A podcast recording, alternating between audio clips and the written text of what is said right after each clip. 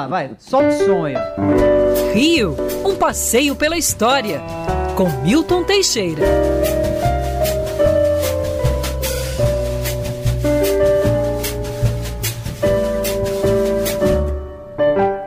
A Rosânia escreveu: Professor Milton animadinho, tá sempre animado, tá sempre alegre, com muita informação e com toda a irreverência. É a aula de história mais bacana que você pode ter, é só aqui na Band News FM.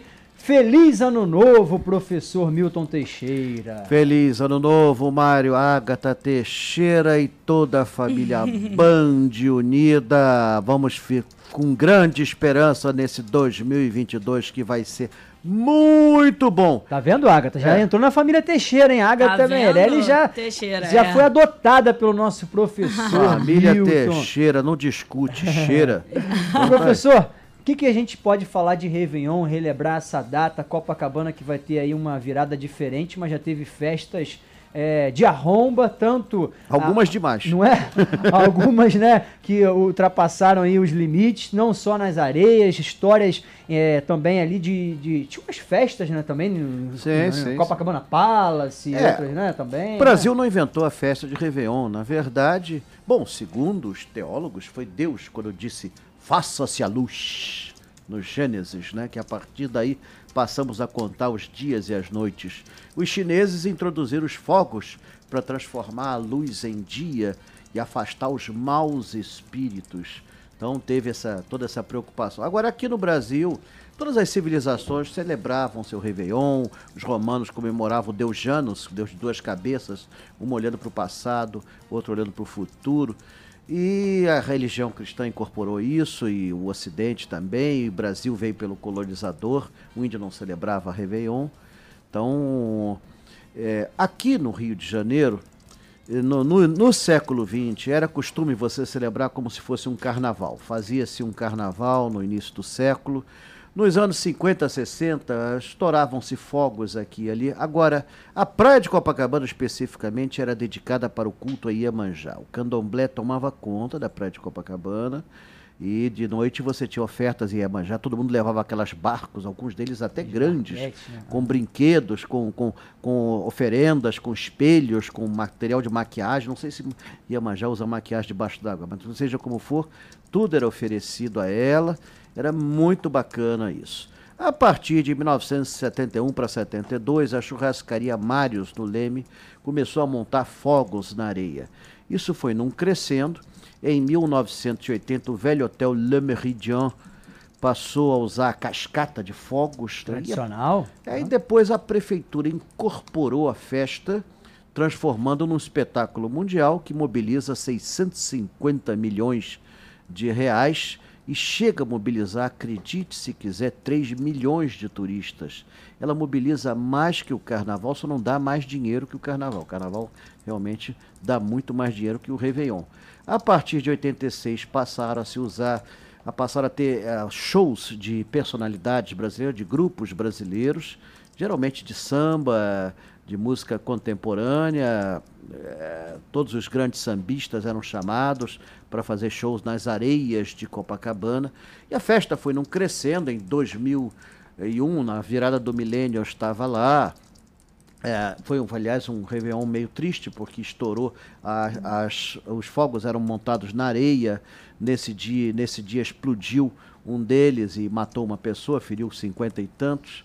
Eu estava lá assistindo na varanda do Copacabana Palace, como eu lamentei, mas eu estava cheio de champanhe, estava uhum. difícil fazer oração. Bom, seja como for, foi muito bacana.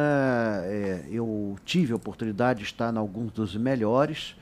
É, só três anos não tiveram, não tiveram shows de, de sambistas, inclusive esse, pelo menos está previsto, né, por conta da pandemia. E não foi suspenso, está aí, né? Está aí, porque é uma referência mundial, é considerado um dos maiores espetáculos da Terra e, particularmente, o, o Rio de Janeiro considera-se o melhor Réveillon do mundo. Hoje os fogos são soltos de, de barcas na enseada de Copacabana, você não tem mais aquele problema que existia na areia. Na areia o pessoal ficava do lado dos fogos. É, na própria orla de Copacabana também, dessa vez vai ficar ali a 450 metros da praia, mas já teve também na Enseada, tem na Praia do Flamengo, vai ter em outros pontos. Sim, Agora, ah, sim. quantas e quantas vezes também que o Réveillon foi ali, vamos dizer assim, abafado, porque deu aquela fumaça, ficava parecendo que tava uma Eu estava névoa, lá, né, ficou, ficou uma névoa nada, né? escura, foi 2003, 2004. Foi, foi um fracasso Foi, né? completo, foi um fracasso. Hoje os fogos duram menos.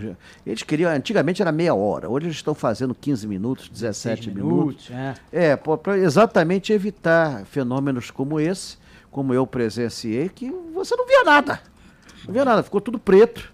Ficou tudo preto, assim. A, o Copacabana Palace depois criou a sua própria cascata. Ano passado eles fizeram um show de, de imagens e luz, que foi uma das coisas mais espetaculares que eu vi, é, transformando o Copacabana Palace num verdadeiro palco da história do, do Rio de Janeiro. Copacabana Palace que chegou a fechar, né, por conta da pandemia, assim, com muitos hotéis, Sim, estabelecimentos, sim, né, sim, no sim. auge das restrições. É, eu assistia, eu, eu nunca fui milionário, mas eu assistia muito Réveillon do Copa, porque primeiro eu era guia de turismo e levava turistas lá. E segundo, porque eu passei a treinar o pessoal do Copacabana Palace na história do Copacabana Palace. Então, eu tinha essa benesse de assistir o Réveillon do Copa.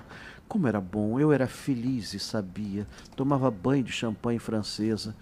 Ah, era maravilhoso. Professor, falando do Copacabana Palace, antes da gente seguir aí com o Réveillon, com o fim de ano, a gente no mês passado, ou foi início desse mês, agora estou perdendo aqui a referência, a gente fez uma- um evento muito legal, o Grupo Bandeirantes de Comunicação, Uhum. que foi o é, Inspira Rio, Início desse mês. né, no Teatro do Copacabana Palace, Sim. que é um espetáculo, foi reinaugurado e a Band, Band News FM Rio, levando lá o Gilberto Gil, Diogo Nogueira, teve música, teve artistas, pessoas, personalidades da gastronomia, muita gente premiada.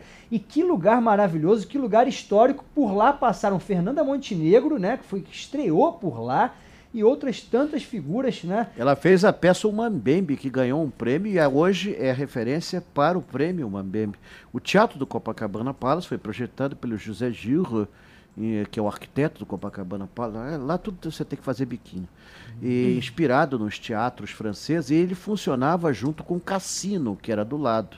O cassino está esperando aí voltar a lei dos cassinos. Para vocês terem ideia, toda a ala posterior do Copacabana Palace tem vidro duplo para evitar sons de fora. Né? O cassino fica num silêncio completo.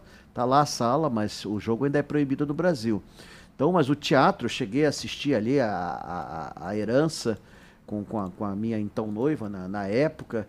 O teatro era um belíssimo ali, por exemplo, debutou ali Fernanda, eh, Fernanda Montenegro, como bem disse aqui o Mário, e a Marinha, a, a, a, Vitória Carreiro começou ali, Valmor Chagas começou ali, Henriette Morrinot, quando veio da França, começou ali. Algumas peças ficaram clássicas ali, como Boing Boing e outras mais que, que passaram por ali. Nós, nós tivemos eh, balé que tinha ali, era fantástico, do Copa. E ele ficou, a partir dos anos 80, depois de um incêndio, ele praticamente fechou e não foi reaberto. Então é uma grande novidade, uma grande esperança. O Rio de Janeiro ganha mais um teatro, mas nós só temos perdido teatro nos últimos tempos. Espaços culturais, a gente Espaço teve o cultural. Canecão ali, que é um espaço aqui pertinho, em Botafogo, que está ali abandonado, toda hora tem um projeto, vai voltar, não vai voltar, que também era um lugar magnífico, né? Sim, sim, o né? Canecão. O Canecão tem história também. Eu falei sobre ele há, há, há duas semanas atrás, Isso. contando a história, e, e é notável ali. Ali, ali talvez seja a área mais histórica de Botafogo. Então, eu acho muito bom isso. Copacabana Palace é um, é um hotel moderno, mas que guarda uma tradição. E poucos hotéis no planeta Terra receberam tantos líderes, personalidades e figuras importantes ao longo da sua história. Durante a Segunda Guerra Mundial, quando nenhum hotel europeu estava habilitado a receber turistas por causa da guerra, Copacabana Palace recebia todo mundo, hospedou reis, imperadores, monarcas, jogadores de futebol, hospedou meu querido Tom Jobim, que deixou uma dedicatória linda no livro de ouro. Então, e lá eu tive alguns amigos muito bons, amigos e amigas. Nossa, cheguei a ver, conhecer e até trocar palavras com Jorginho Guinle, que era uma figura assim interessantíssima e que trazia as personalidades para o Copacabana Palace. Nossa, o que, que você quer de um prédio que é referência planetária, né? Não, não dá, ali surgiu, praticamente surgiu o, o,